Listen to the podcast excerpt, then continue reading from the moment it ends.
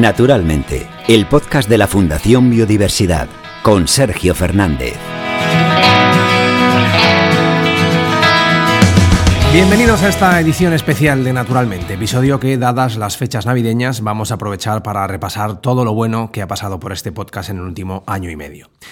Empezamos esta aventura ya por septiembre del año 2022 con el objetivo de generar conocimiento sobre los temas ambientales, conocimiento desde todos los sectores, no solo el puramente ambiental nos interesaba y nos sigue interesando, y así seguiremos además durante 2024, conocer la mirada de economistas, geógrafos, periodistas, deportistas, escritores, profesores, cocineros, en fin, de tantos y tantos sectores que tanto tienen que aportar a las soluciones que requiere este gran reto común que se llama cambio climático y biodiversidad.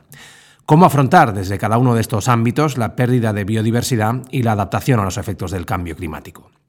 Como digo, hemos hablado con perfiles variados e interesantes a partes iguales, que han abierto su mente para darnos algunas claves que nos permitan avanzar en la necesaria e imparable transición ecológica.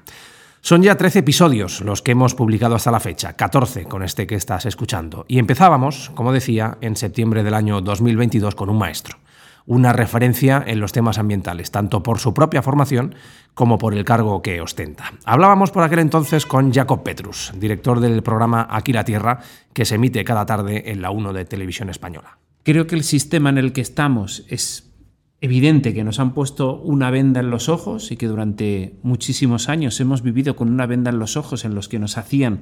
Eh, consumir y vivir de una forma en la que no hemos sido conscientes del impacto medioambiental que tenía cada una de nuestras acciones o de, nuestras adquisiciones. Y ahora, de una forma muy lenta, nos empezamos a quitar esa venda y empezamos a exigir a, los que nos suministran o a los que diseñan nuestra vida qué es lo que podemos hacer para que el impacto medioambiental sea, sea un poco más bajo. Pero, pero creo que todavía el desconcierto es muy grande de cómo la solución puede estar en cada uno de nosotros, en mayor o menor medida, eh, a la visión de Juan Luis Cano, que fue nuestro segundo invitado, y que nos hablaba de un término que escuchamos mucho últimamente, de crecimiento. La ciudadanía empezará a tomarse esto en serio cuando abra el grifo y no haya agua. Ahora el mensaje que lanzo es no podemos consentir que esto suceda, vamos a reaccionar antes. Pero reaccionar antes significa que tenemos que asimilar y asumir que tiene que haber un decrecimiento global. Es que no podemos seguir creciendo eh, eternamente porque es inviable, inviable. No podemos seguir creciendo. Tenemos que decrecer y el decrecer ya sabemos lo que significa, que baja tu calidad de vida. Un sector crítico en su impacto sobre el cambio climático es el textil. Soluciones hay y personas con un espíritu constructivo y con las ideas tan claras de hacia dónde debe ir el sector como María Lafuente son un ejemplo a seguir. Bueno, desde pequeña siempre estaba dibujando y leía mucho, iba al cine y en lo que encontraba a mi alrededor en la naturaleza sentía que, bueno, que, que yo tenía que hacer algo distinto. En la adolescencia viene la parte también rebelde en la que quiero identificarme con lo que hago y de ahí empiezo a coger sábanas por casa que tenía a mi alcance, porque aunque mi abuelo era sastre, yo no tenía otros muchos materiales, ¿no? dado que mis padres no se dedicaban a esto. Y por ahí también, pues, pues cogía los plásticos de las botellas de lavavajillas y, y hacía pendientes y los vendía. Eh, tenía esa forma de reutilizar sin saber que aquello era algo en lo que me iba a preocupar tanto, ¿no? Después viene el leitmotiv, las colecciones, el, el pronunciarme y motivar a que se viesen y se visibilizasen cosas que a mí me preocupan, no solo en la materia textil, sino en todo lo que rodea nuestra sociedad. Otro tema fundamental en la transición son los tiempos. Hablamos siempre de una fecha clave como 2030 que está a la vuelta de la esquina. De la necesidad de acelerar y hacerlo todo de la manera más ordenada posible nos habló el economista José Moisés Martín Carretero. Yo creo que estamos en una década decisiva. esta década y probablemente la década del 2030-2040 sean los años donde nos jugamos, nos jugamos muchísimo. Si somos capaces de ordenar el proceso en esta década, eh, probablemente vivamos una transición a partir del año 2040 mucho más, mucho más pausada. Si no somos capaces de hacer esto, yo creo que el riesgo de, el riesgo de una crisis ambiental y económica de graves consecuencias es muy, es muy alto. ¿no? Por lo tanto, no hablo tanto de que no tenemos que actuar, tenemos que actuar ya, ya vamos tarde, de hecho, cuanto más tardemos, más tendremos que acelerar, y esta es la cuestión. Em, si empezamos la transición en 2035, tendremos muy poco tiempo para poder, para poder actuar. Por lo tanto, hay que empezar ya precisamente para ordenar todo el proceso, que es un proceso particularmente complejo y probablemente yo creo que es el reto más importante que le ha tocado a nuestra generación. De cómo afrontar la economía hablábamos en el cuarto episodio y en el quinto de la importancia de proteger y restaurar el ecosistema marino para la sostenibilidad de la economía de nuestro país. Así lo contaba Ana Cabré, que nos acompañó desde su experta visión marina. Uno de los temas más importantes es que este cambio tiene que ser transformacional, porque si para 2030 tienes que tener este mundo distinto, ¿cómo lo haces? ¿Poquito a poquito, cambiando un coche por uno eléctrico o lo haces a lo bestia, pensando? ¿Qué quiere decir transformacional? Quiere decir que vamos, vamos a pensar un momento muy desde cero, ¿no? uniendo a mucha gente, y pensamos qué queremos para 2050 o 2060, qué tipo de ciudad queremos. Y luego, ¿qué hay que hacer en los próximos 10 años para empezar este cambio ya? ya está. Entonces no es como ir tirando de, venga, cuatro años, cuatro años, de legislatura en legislatura. No, no, no. Es para tener este futuro de allí hay que empezar ya y hay que empezar ya con las cosas que queremos tener más lejos, como al revés de lo que normalmente, normalmente pensamos. Si tú para 2060 quieres tener algo, empieza ya. Si lo quieres para dos años, bueno, puedes empezar el año que viene. O sea, las cosas más difíciles, empiézalas ya. Empezamos por lo transformacional, que lo otro es más fácil. Lo otro se puede hacer en paralelo. Vamos sumando episodios, vamos sumando meses y nos plantamos ya en marzo de 2023. Eh, desde Ulot vino a vernos Ferran Campillo, uno de los pocos pediatras especializados en medio ambiente que existen en nuestro país. Con él hablamos de la importancia de la biodiversidad y de unos ecosistemas sanos para la salud de los más pequeños. Los umbrales que nos marca la Organización Mundial de la Salud pues probablemente más del 90 e incluso algunos apuntan que el 99% de los niños españoles respiran aire de mala calidad. Y eso que les, les supone eh, prevalencia de enfermedades respiratorias, como las bronquitis de repetición, como el asma, pero también afecta a su neurodesarrollo. La contaminación del, aire funciona como un neurotóxico, especialmente cuando la exposición es durante el embarazo y los primeros eh, meses de vida, y eso eh, trunca de alguna manera el, desarrollo normal de ese cerebro. Y eso lo vemos, por ejemplo, en, niños que están en escuelas eh, con una mejor calidad del aire, con menos tráfico motorizado, pues tienen mejores escalas en, memoria de trabajo, a nivel cognitivo, incluso en algunas, pues mejor rendimiento académico. ¿no? Entonces, Em, mejorar la calidad del aire, es muy especialmente en el ámbito urbano, pues es una cuestión también de equidad ¿no? y de, mejorar las oportunidades de futuro de, esos niños. Si han tenido un peor aire, una peor calidad de aire eh, durante los primeros años de vida, pues perderán oportunidades en el futuro. Y eso yo creo que nos debería mover como pediatras, pero como sociedad en general. En el episodio 7 continuamos hablando de niños y niñas, pero más desde una visión educativa, lectora, de cómo también los libros y la literatura juegan un papel importante en la sensibilización en estas etapas de la vida. Ana Casals y Pablo Ferri se han unido para trasladar a través de cuentos la importancia de conservar el planeta. Realmente los niños están concienciados, o sea, a veces más que los adultos. Les faltan herramientas, les falta entender y a veces notas que, que ellos quieren, demandan, necesitan más información. Ellos se encuentran en una situación hoy en día que el mundo está a patas arriba, oh Dios mío, ¿qué hemos hecho? Eh, todos los problemas que tenemos, pero ellos no son culpables de nada, se lo encuentran así. Entonces dicen, bueno, pero es que ellos es como que es su futuro, ¿no? La mayoría de niños están concienciados, pero hay poco material, los profes piden a gritos material, herramientas, formación, cómo podemos hablar, cómo podemos trabajar todos estos temas, porque si es verdad que hace años que, están encima de la mesa, hace poco que se tratan de forma mm, con los niños, de forma pedagógica, hace relativamente pocos años que hay material. Entonces nosotros, hablando con nuestros hijos, porque en casa obviamente estos temas nos interesan, veíamos que les interesaba, que les motivaba, que querían cuentos y que, y que no había, entonces decidimos, pues los vamos a hacer nosotros.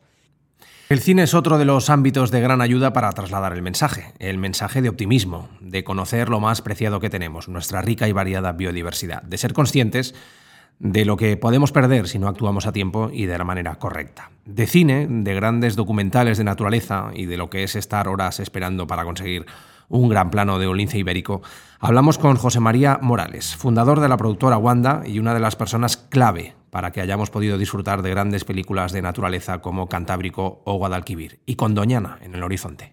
El cambio climático, sin lugar a duda, y yo creo que es el gran reto de la humanidad de este, de este momento.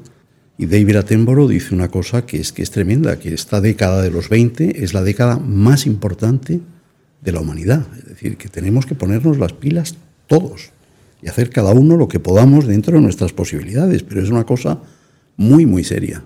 Yo creo que estamos, somos unos privilegiados, estamos en una, en, una tierra de una enorme biodiversidad y es que hay que salir, hay que salir y, podemos salir cada uno hasta el parque más, más cercano y te encuentras pues con muchísima vida, ¿no? Yo creo que eso es lo que hay que luchar para que no, no desaparezca porque estamos en, como hablamos, en un momento complicado y cada uno de nosotros tiene que luchar ahí.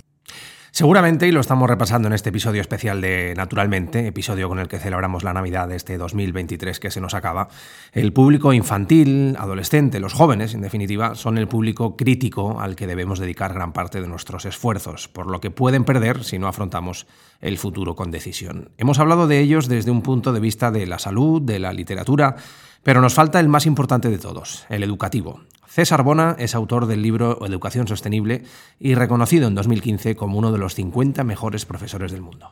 Realmente creo que, el gran cambio va a venir desde las escuelas hacia arriba, porque cuando ya somos adultos es muy difícil que cambien nuestros hábitos, que cambien nuestras inercias, o incluso ya hablamos de las élites políticas, ya es como, ¿sabes? Todo se complica mucho más, ¿no? Pero de las escuelas sí que se puede haber una, puede, puede una transformación que es muy importante, sobre todo porque eh, no soy yo, somos muchísimas personas las que creemos en, en, que se puede hacer ese cambio en el sentido de la educación. Ya no es que los adultos eduquemos a, los niños, sino que niños y niñas pueden salir de casa eh, transformando la sociedad.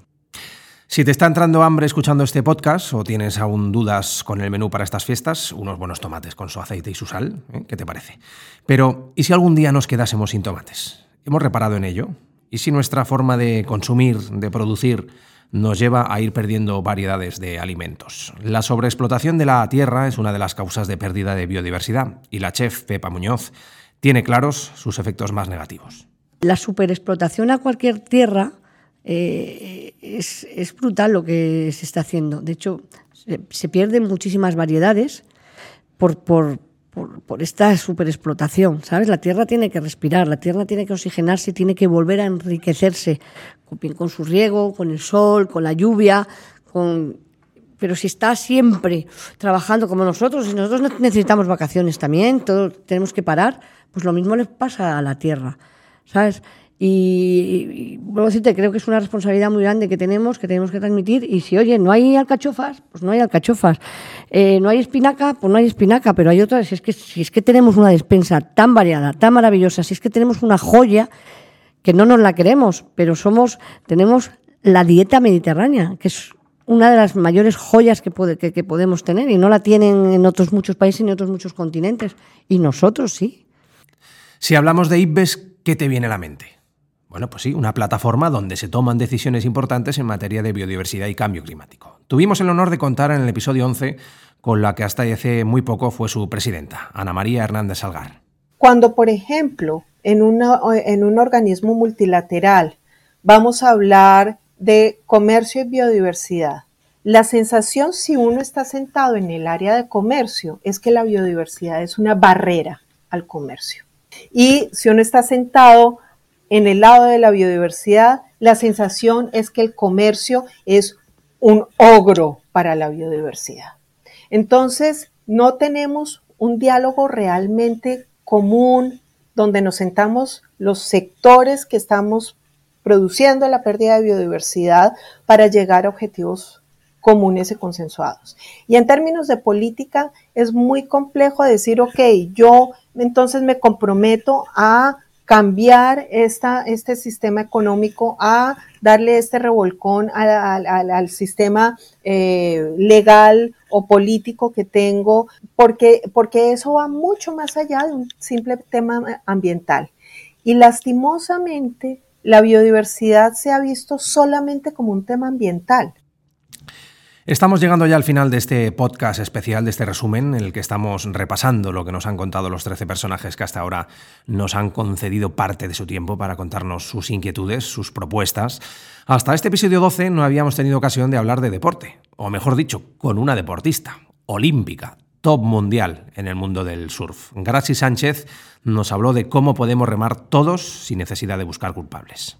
Creo que a veces el mensaje que se da ahora muchas veces eh, hay mucha culpa en, el, ciudadano de alguna manera o mucha responsabilidad y creo que, mm, que mi opinión funciona mejor o yo he visto que funciona mejor cuando trato de ver, vale, en qué parte yo me puedo responsabilizar, aceptando que no lo voy a hacer perfecto, sin tampoco buscar el culpable como tal, ¿no? Pero también obviamente creo que, que los a veces hace falta ¿no? un poco de, compromiso por, por, todas las partes, ¿no? por, por, los gobiernos, por las instituciones, por las empresas grandes, pero que eso tampoco nos lleve a, quitarnos totalmente la responsabilidad que, tenemos. Y creo que ese equilibrio es complejo, porque creo que el ser humano en ese sentido funciona mejor en, blancos y negros.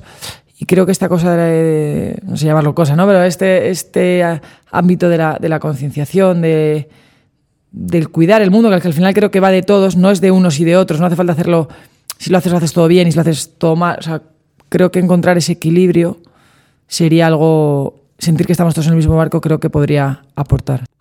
Y llegamos al último protagonista de este 2023, una persona que me hacía especial ilusión conversar con él por su sapiencia. No en vano, es catedrático y profesor titular de Psicología Ambiental y Psicología Social de la Universidad Autónoma de Madrid.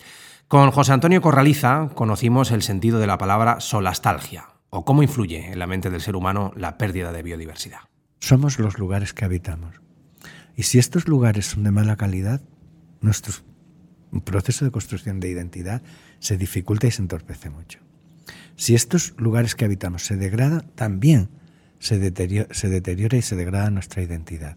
Y si estos lugares que habitamos son lugares con los que da gusto interactuar, se produce una experiencia que ahora está muy de moda en la psicología positiva, es que es la experiencia del fluir, ¿no? Entonces dicen, qué maravilla, ¿no? Todo está muy bien.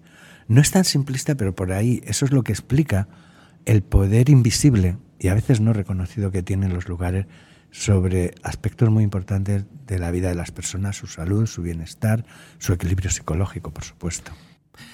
Trece episodios, trece protagonistas que nos han ayudado a conocer un poco más esto que denominamos transición ecológica, emergencia climática, pérdida de biodiversidad.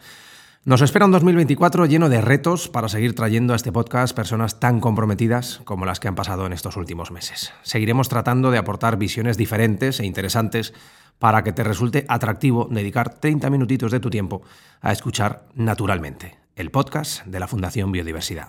Feliz 2024. Naturalmente, el podcast de la Fundación Biodiversidad.